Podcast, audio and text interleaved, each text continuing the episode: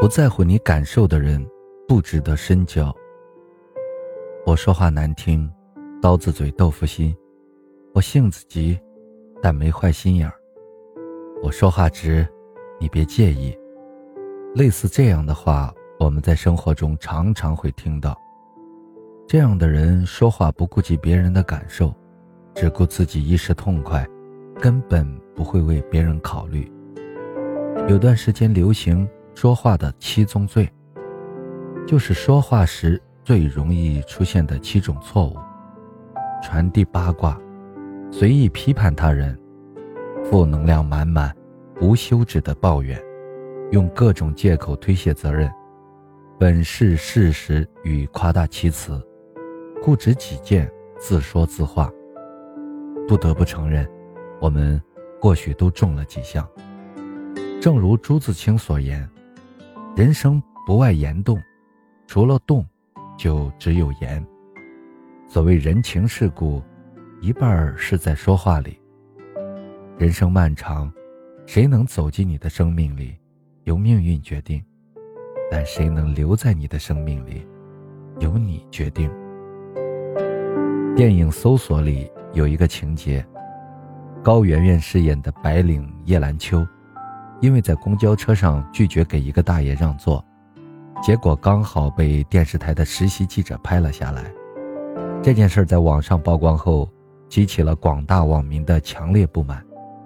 他们不仅辱骂苛责他，还对他进行了人肉搜索，给他造成了很大的伤害，几乎把他逼到绝境里。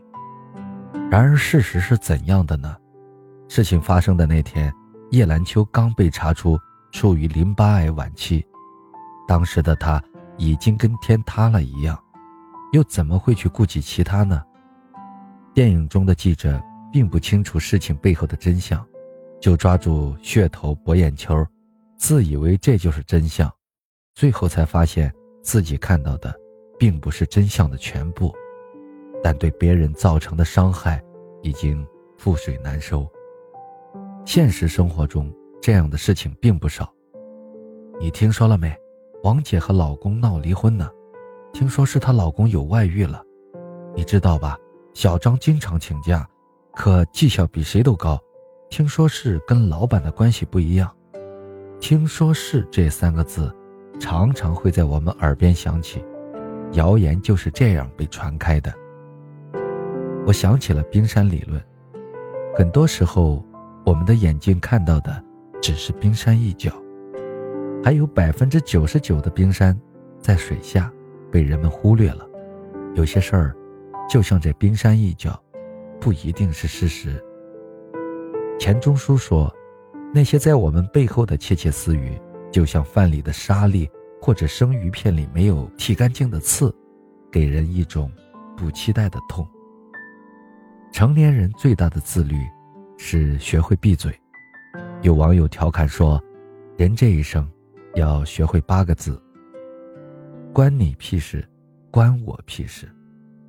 在嘈杂的人群中学会沉默，不做刺儿头，是一种克制。”有个在电视台工作的朋友，没进电视台之前跟愤青似的，怼天怼地，看谁都不顺眼。